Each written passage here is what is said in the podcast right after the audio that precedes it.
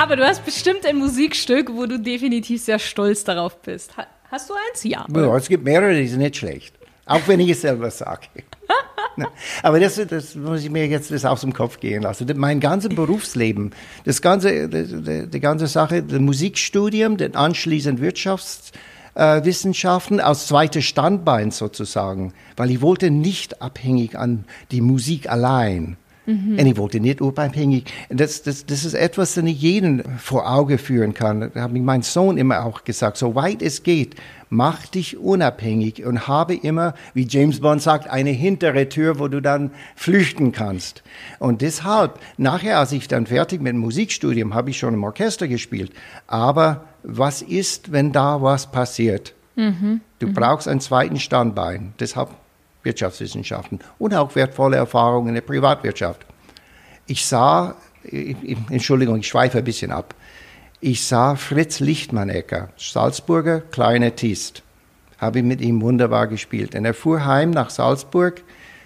Ich glaube, der war 38, 39 Jahre alt, hat leider einen Unfall gehabt. Nichts Schlimmes, aber er ist damals geschlenkert mit seinem Kopf auf dem Lenkradl hat sich die vordere Zähne gebrochen und war mit 39 berufsunfähig, weil er nur Klarinette konnte. Oh, ja, ja. Das war für mich eine Sache, Menschenskind.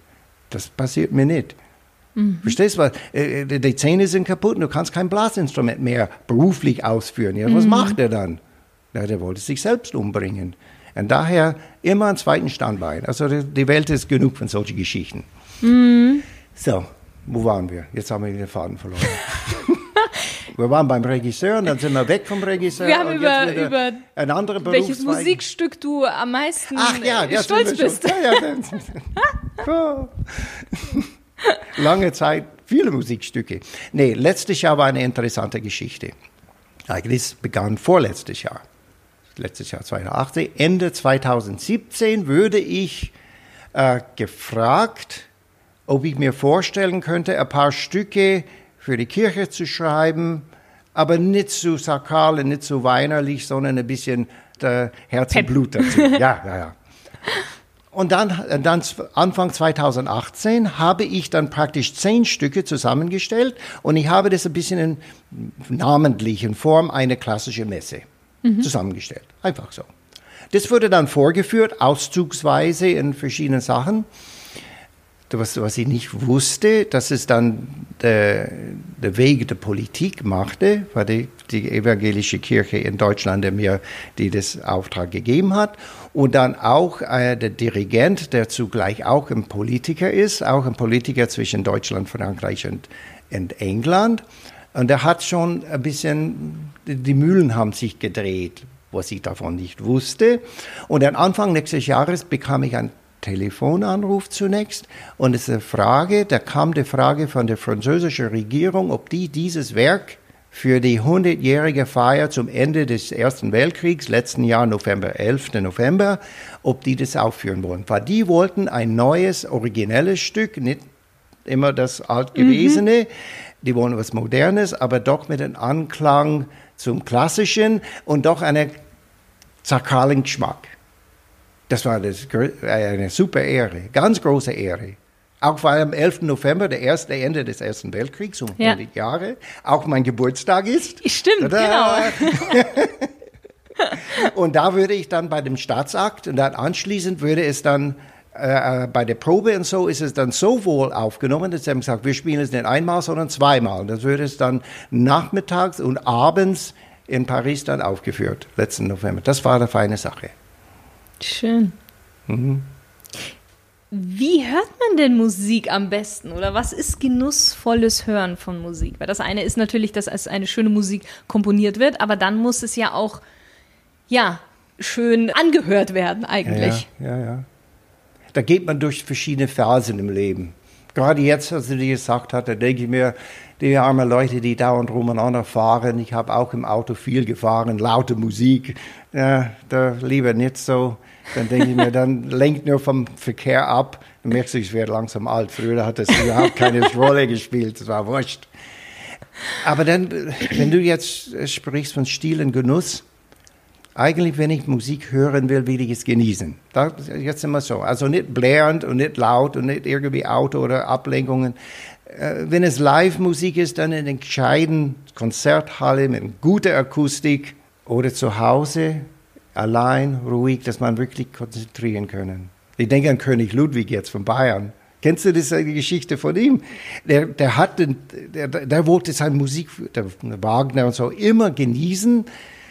Und das war ein sehr großer Wunsch von ihm, der zugleich der größte Anstrengungen für alle Aufführenden war. Ja. Er wollte immer eine Privataufführung. Ah, nur allein er nur in der ihn. Oper in München oder in der Cuviers Theater. Und nur er da saß und ich habe dann Berichte gelesen von den Aufführenden, wie es ist, eine ganze Oper zu tun und kein sitzt da. Nur, du siehst da oben, ein, ist so ein kleines Köpflein und der bückt sich und So. Aber tatsächlich ist es, er wollte es genießen, ohne Störfaktoren. Menschen haben ihn gestört, das Husten und Kachel, äh, was das alles gibt in einem Konzertsaal voller Menschen. Das hat ihn gestört.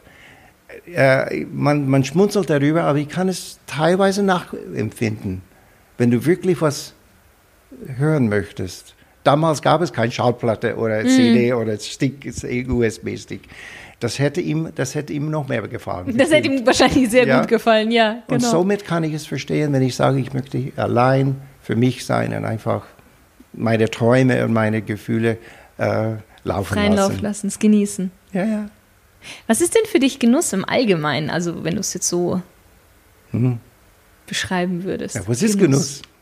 Das ist wieder so wie Gentleman, ein, ja, ja. eine formlose Sache. Genuss das ist eine Wohltat, die die für die Sinne, äh, ein, ein Wohlbefinden, die die Sinne im Positiv anregen. Richtig? Das ist Genuss. Genuss kennt man kulinarisch zuerst. Ich glaube, da ist es damit begonnen. Na, Fein, Feinschmecker, schönes Gericht und so weiter. Aber Genuss jetzt kann, kann alles sein. Das, da kann dann Genuss im, im weiteren Sinne, im, im Herzen, im, im Geist, es mhm. kann auch körperlich sein, in, in vielerlei Hinsicht. Alles, was die Sinne im Positiv anregen. Und wie genießt du dein Leben? Indem man bestrebt ist, glücklich zu sein. Man, ja, so leicht, leicht Ich war gerade sagen, leicht äh, gesagt. Ja, ja, ja, aber da ist schon etwas da drinnen. Mit all den Hektik und all den Ärger und all das, was man hat. Wie kann man das machen, dass man dennoch sagt, es ist schön, am Leben zu sein. Ja. Bestrebend auf etwas. Äh, etwas äh, erinnere ich mich vor vieler Zeit. Ich habe jemanden gefragt, was machst du die ganze Zeit? Meistens mache ich das, was ich machen muss. Das merke ich, das hat, das hat mich geprägt als junger Mensch. Was ich machen muss, das hört sich so fürchterlich an. Das Wort muss ist ein furchtbares Wort. Ja. Es muss ein Privileg geben, in dem du das machst, was du machen möchtest. Natürlich, die Magie wäre da, wenn du möchtest und du musst, dass einer dasselbe ist. Ob das einen Weg findet, nicht immer, aber wenn man danach bestrebt ist, das wäre schön. Hat das dich auch immer, sage ich mal, etwas geleitet, dieser, die, ja, dieser ja. Wunsch dorthin, also sowohl im privaten als auch im beruflichen? Ja, ja, ja. ja, ja. Und ich mhm. habe auch immer gesucht, also, also ich habe auch in meinem Berufsleben sehr oft gewechselt, muss ich schon sagen. Wir sind, wir sind wirklich ein Wandervolk gewesen. Ja, wir sind 14 Mal umgezogen. Ja, ja das da, ist dann da, sehr oft gewechselt, ja. Viele Länder. Da, meine, meine liebe Frau, die hat ihren Beruf langs abgegeben, um, um die Familie, um das, praktisch das ganze Rumherum. Da schätze ich sie sehr dafür. Das ja. passiert wenig. Aber wir haben auch gesehen, mit so einem Leben wären wir schon längst auseinandergegangen, wenn nicht so eine Entscheidung getroffen wurde. Weil jede drei, vier Jahre war es irgendwo anders.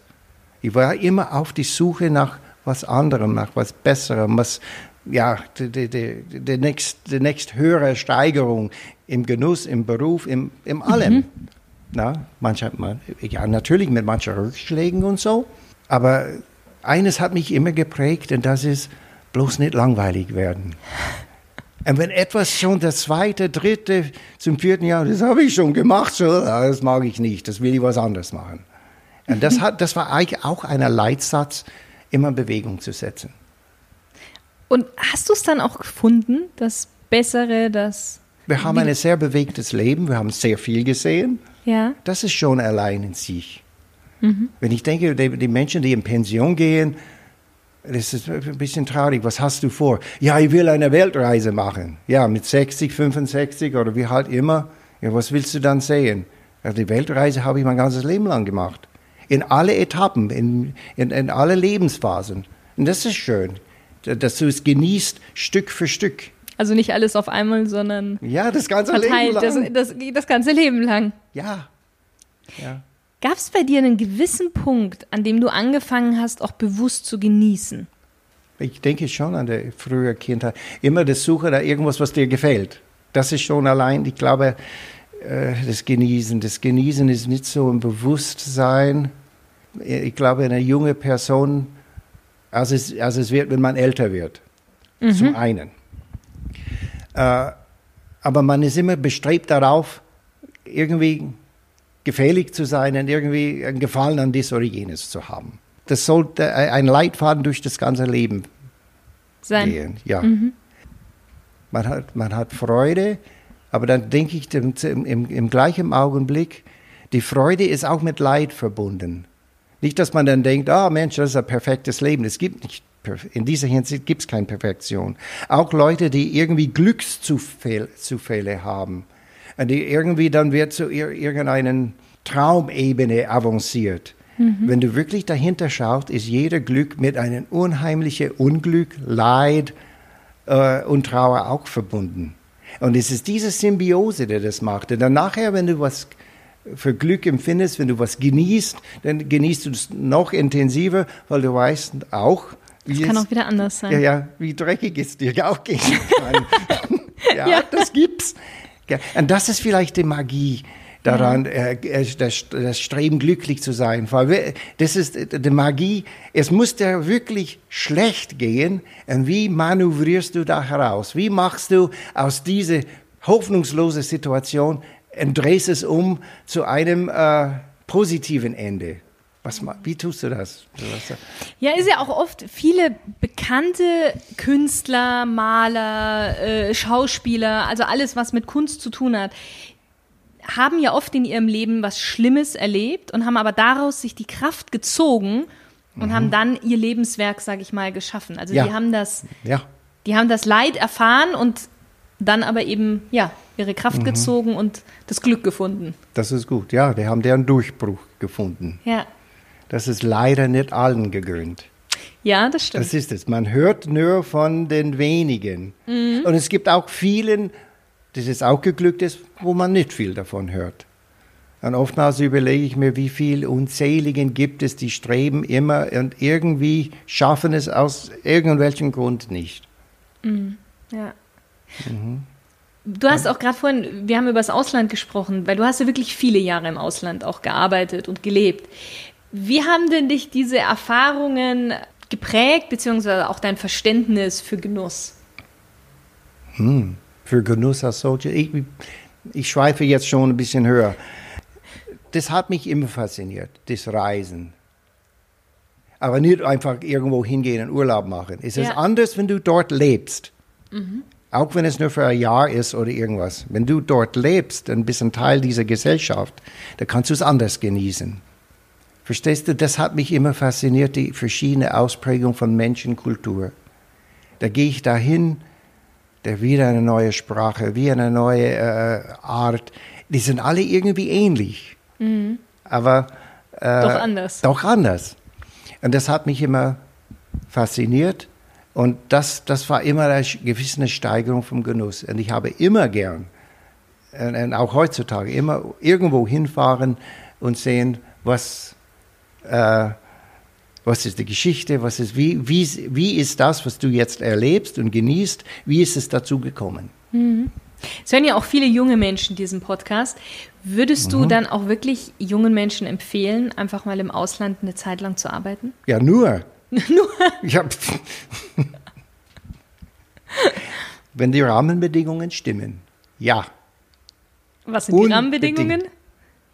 Die, Rahmen, ja, die Rahmenbedingungen musst du dann selber wissen. Ja, stimmt es dann mit dem Arbeitsvertrag? Stimmt es mit dem Auskommen, das Gehalt, das gesamte Package? Also ist das in Ordnung? Und gibt es eine Rückfahrkarte?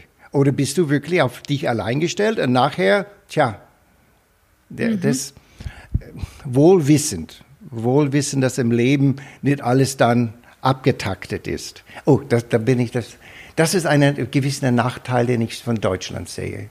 Weil in Deutschland ist in manchen Hinsichten fast zu viel Sozialstaat. Wenn irgendwas ist, gleich der Staat soll einspringen. Und immer, und, und das merke ich an diese vielen Talkshows und die Politiker, die meinen gut für die Menschen, die wirklich wollen das Gesellschaft voranbringen. Aber manchmal geht mir das Eigen, das Eigenleben vorbei. Na? Hilf dir selber und Gott wird dir helfen. Ein bisschen, äh, das hört sich äh, krass an bei manchen, aber irgendwie das, das Eigentrieb muss auch der da sein. Ja. Du meinst, es, es, Absicherung ist gut, aber, äh, äh aber sie nicht selber. Zu viel. Ja, nicht zu viel. Und sie selber, dass du dann selber was bewirkst. Mhm. Ja, ja, Not macht erfinderisch. Ist ja so der. Ja. Es ist klar, es soll keine Not entstehen in dem ja. Sinne, aber so ein bisschen, dass man sich auch gefordert fühlt. Ja, ja. Du, du, du sagtest über die junge äh, Menschen, die das vielleicht anhören, unser Interview und so. Als ich in dem Alter war, habe ich was dann gelernt. Es ist komisch, da mit, mit 16, 17, 18, und dann fängst du an zu studieren und jeder fragt, was willst du werden? Pff, was weiß ich, was ich werden, werden. Die meisten Leute dann sagen, damals, damals, damals war es Feuerwehrmann, Polizist oder Flug, äh, Flugkapitän oder irgendwas. Na, also ich wollte da eher in der Musik. Aber ich habe mich auch andere Bereiche interessiert. Das Haupt ist Wirtschaftswissenschaften. Das ist also, und äh, das mit der Mathematik, der Wirtschaft und so, das ist nicht so artfremd wie die, wie die Musik, wie manche das am, am Anschein glauben mag. Aber, aber eines wollte ich dann immer vor Augen führen, ist, obwohl man nicht weiß, äh, was man wirklich tun soll oder was auf sich kommt, ein bisschen auf sich aufkommen, ankommen lassen muss man schon. Aber als junger Mensch muss man dann sagen, habe ich eine Bestimmung? Eines. Mhm. Das, das ist schwierig. Was ist deine Bestimmung? Finden. Und danach musst du dann suchen und danach musst du dann hingehen. Und dann, was sind deine Stärken? Was ist dein Kapital? Und daraus sollst du aufbauen. nicht loslassen. Das, diese zwei Sachen es ist mir schon von der Jugend an immer dabei gewesen. Dann kam noch ein drittes hinzu, das ist mein persönliches. Ich sitze rum und denke an all die Milliarden von Menschen, die rumlaufen und gelaufen haben. Ja. Und ich denke dann, wenn du stirbst, was ist dann? Es wird, als wenn du nie existiert hattest. Da werde ich ein bisschen philosophisch, da werde ich auch traurig. Ja, wenn das nun mal ist, dann musst du eine Ausnahme sein. Du musst was anderes machen. Und dann ist es das ist immer ein Stück weit Unsterblichkeit. Was ist Unsterblichkeit? Ja, wenn du vielleicht etwas hinterlässt in deinem Leben, woran anderen nach deinem Ableben an dich erinnerst, dann hast du ein Zeichen gesetzt. Egal was. Aber tu was, wo, wenn du nicht mehr da bist, das, waren, das hat er gemacht. Das hat er gemacht. Das sind drei sehr schöne Tipps. Also erstmal seine Mission finden oder seine, sein, Bestimmung. seine Bestimmung, die dann auch hören und nachgehen und das andere eben ein, ein Zeichen zu setzen. Das ist, ja, ist gut. Wir sind fast am Ende. Ich habe noch eine Frage zum Genuss und zwar dein persönlicher Genusstipp. Tipp? Ja, hast du einen? Ein Genusstipp. Genieße das Leben.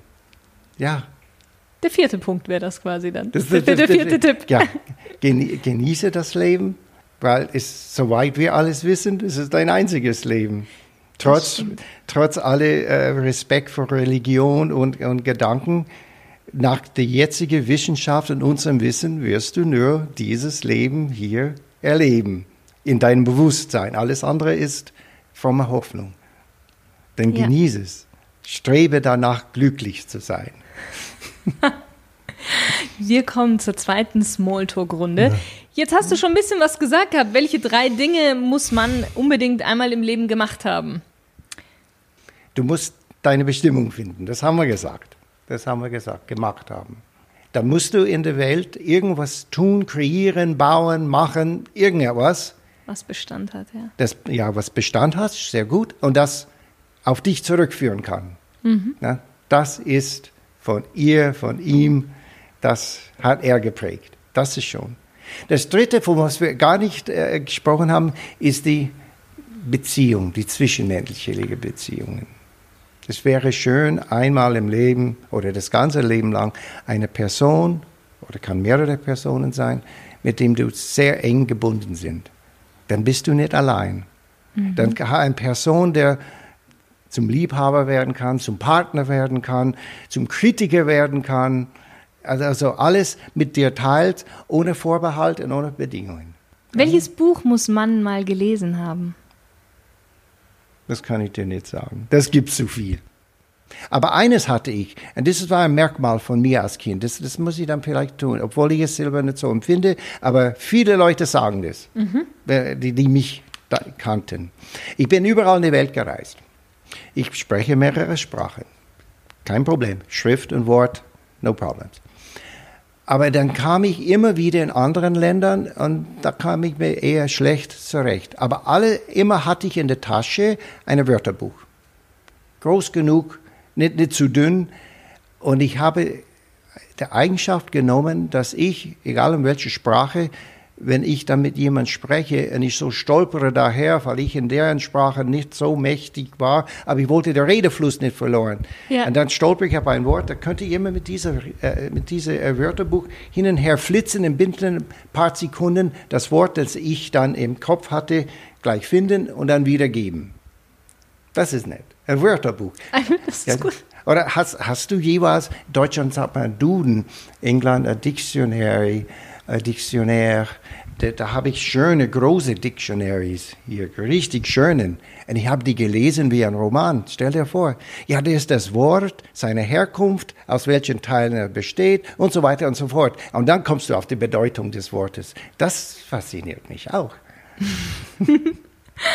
mit wem würdest du gerne mal ein Gläschen Champagner in deinem Fall trinken und mit, über welches Thema würdest du mit dieser Person gerne sprechen wollen?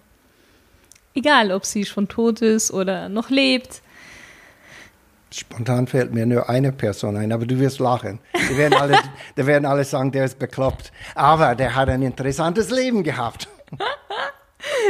Das ist ihn. Goethe, Johann Wolfgang von Goethe. Stell dir das vor. Ja. Äh, vielleicht deshalb, wir fahren mit meiner Frau sehr gerne nach Karlsbad. Kennst du mhm. Karlsbad? Ja. In, in Böhmen dort? Ja. Ja, wir sind da acht, neun Mal schon gewesen. Wir sind Stammgast im Hotel. Und äh, interessanterweise, wir schlafen meistens in der Suite, wo Goethe wo damals schlief. Er ist 13 Mal in Karlsbad gewesen. Also ich bin jetzt erst neun Mal gewesen. Also habe ich noch ein bisschen. Hast du noch und ein Goethe, bisschen? Und Goethe hat mal gesagt, von den drei Städten, äh, also von, nee, nee, von alle Städte, die er besucht hat, drei hatte er am liebsten. Das war Weimar, Rom und Karlsbad. Also, aber trotzdem, der Mann hat ein wahnsinnig interessantes Leben. Er war ein fleißiger Briefschreiber. Sprache, also ich, ich bewundere seine, seine Sprachgewandtheit. Man hat gesagt, als er starb, er hinterließ da, da waren über zweieinhalbtausend Briefe, allein an mhm. Schiller, was er dann für Sachen geschrieben hat. Äh, es gibt auch Deutschlehrer, die sagen, Goethe ist tot und daher gibt es kein Eins in Deutsch mehr. Aber der Mann hat ein sehr interessantes Leben. Allein, äh, also abgesehen davon, seine Werdegang, seine Jugend, seine Missgeschick, seine Krankheit, denn er fast daran gestorben ist ja. und dann so weiter und so fort. Das, der, der Mann fasziniert mich. Wir könnten gut mehrere Fläschchen Champagner zusammen Mit ihm trinken und reden. Hast du noch einen großen Wunsch, den du dir irgendwie erfüllen möchtest? Wenn wir vom Musikalischen sprechen, dann das, das letzte Jahr in Frankreich, das war schon eine, eine Highlight. Das muss ich schon sagen. Äh, in aller Bescheidenheit. Wenn wir sowas Ähnliches in Deutschland machen würden, wenn diese Gelegenheit sich ergeben würde, das war eine feine Sache. Ah, da haben wir, nicht, wir haben davon angetan, angesprochen, über dieses Stück, das ich geschrieben habe ja. in Frankreich. Das war mit einem deutsch-französischen Orchester, mhm. 60 Mann und Frau. Und ein englisch-französischer Chor, 120 Personen. Das war 180 Aufführende. Die Musik war super. Die Kirche war bombenvoll. Und sogar die Türen waren offen und da hat Leute draußen gestanden. Und abends dasselbe. Das war, sowas in Deutschland war schon Das wäre noch. Welche drei Ratschläge würdest du denn deinem, ja, sagen wir mal so 20, 30-jährigen jüngeren Ich geben? Hm. So jetzt im Nachhinein. Im Nachhinein, Ratschläge. Vielleicht durch, äh, das ist der Ungeduld der Jugend. Das habe ich und ich bin nicht mehr so jung, fühle mich jung, aber, bin, aber vielleicht nicht so viel Ungeduld, ein bisschen Geduld schadet nicht. Äh, da würde ich dann auch raten, äh, vielleicht nicht so viel Stress. Das Leben jetzt ist, ist, ist sehr, sehr stressig. Mhm. Man, man, merkt, es nimmt zu, aber auf eine andere Art und Weise. Mhm. Und äh, sich nicht, also für die Jugend insbesondere, was ich dann empfinde heutzutage, sich nicht zu viel einzukapseln. Ah, ja, mhm. Das Leben nur mit dem Handy und nur mit SMS und nur mit WhatsApp und so. Ja, ich mag die Menschen ins Auge sehen, ich mag den persönlichen Kontakt. Und das geht mir ein bisschen verloren in jüngster Zeit. Das ist gut. Jo. Ich habe noch die Hörerfrage von Timon aus Halle und der fragt, was ist wichtiger, Theorie oder Praxis? Theorie. Beides ist wichtig. Theorie musst du zuerst haben, um es in der Praxis umzusetzen. Also eine gute Grundlage, ja. Über etwas nachdenken, ja. Und dann tu's. Diese Reihenfolge. so, Jetzt sind wir eigentlich am Ende und wir haben jetzt schon viel über deine Musik gesprochen und es gibt bestimmt den einen oder anderen, der jetzt total neugierig auf deine Musik ist, aber deine Musik findet man ja nicht so einfach im Internet. Man kann ja nicht Gerhard Mösel eingeben. Nein, es ist nicht veröffentlicht. Genau. Aber du hast ja, sag ich mal, mir die Erlaubnis gegeben, dass wir zum Schluss ein kleines Stück von dir mit ranpacken können. Mhm. Das machen wir auch. Möchtest du noch was dazu sagen? Möchtest du noch kurz sagen, wie es heißt und ja, wie du da drauf gekommen bist, woher deine Inspiration gekommen ist? Gern. Also zunächst nochmals der äh, Hinweis, meine Musik als solches ist nicht öffentlich zugänglich. Sehr exklusiv, da muss man zum Konzert kommen. Ist auch besser. Ich, ich finde, es ist so besser. Zweitens, die Inspiration. Was du heute hörst, ist letztes Jahr entstanden, zum Beispiel. Und das war in der lauwarme Sommernacht. Vielleicht kannst du dich erinnern, als es das sogenannte Blutmond, mhm. der Mondfinsternis ja, gab. Und ja. da waren wir im Oberbayern bei unserer Sohn und Schwiegertochter.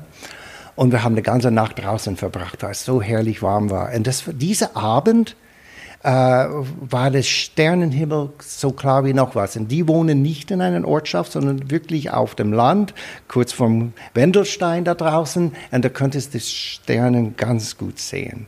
Ja, also eine gute Frage für Hörer. Kennst du dich in den Sternen aus? Die, die Franziska kam zu mir und sie sagte, ich will die Milchstraße sehen, nachdem der Honigmond sich dann verblasst hat und es vorüber war. Das dauerte nicht sehr lang. Und dann kam langsam die Milchstraße. Ich sagte, da ist es, da ist es, die Milchstraße. Und das Besonderheit an diesem Abend, du könntest vier Planeten mit dem nackten Auge sehen. Mhm. Könntest du das? Mhm. Kannst du dann, ich gehe raus, da ist der Venus, da ist Mars, Jupiter, klar.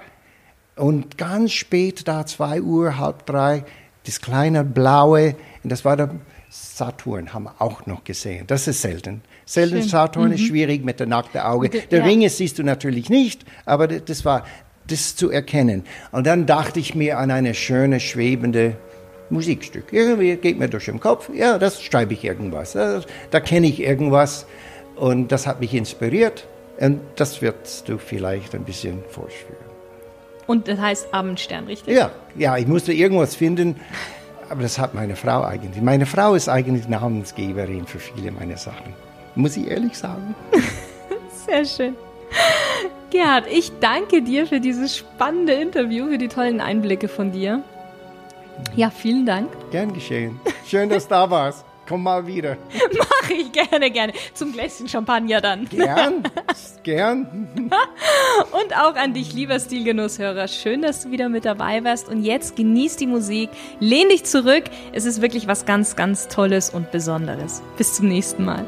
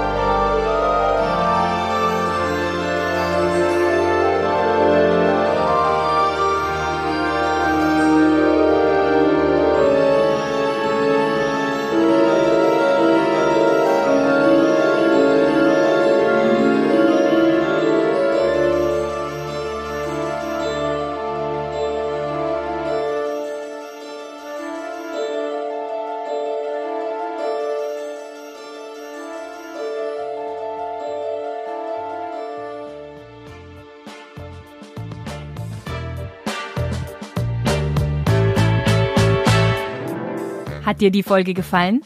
Dann geh doch schnell zu iTunes und gib deine ehrliche Rezession ab. Ich freue mich sehr über deine Bewertung. Und solltest du jemanden im Kopf haben, den du mit dieser Episode inspirieren möchtest, dann hilf mir, den Stilgenuss-Podcast unter die Leute zu bringen, beziehungsweise in deren Ohren. Und leite ihm einfach den Link zu dieser Folge weiter. Danke dir. Bis zum nächsten Mal. Deine Shirin.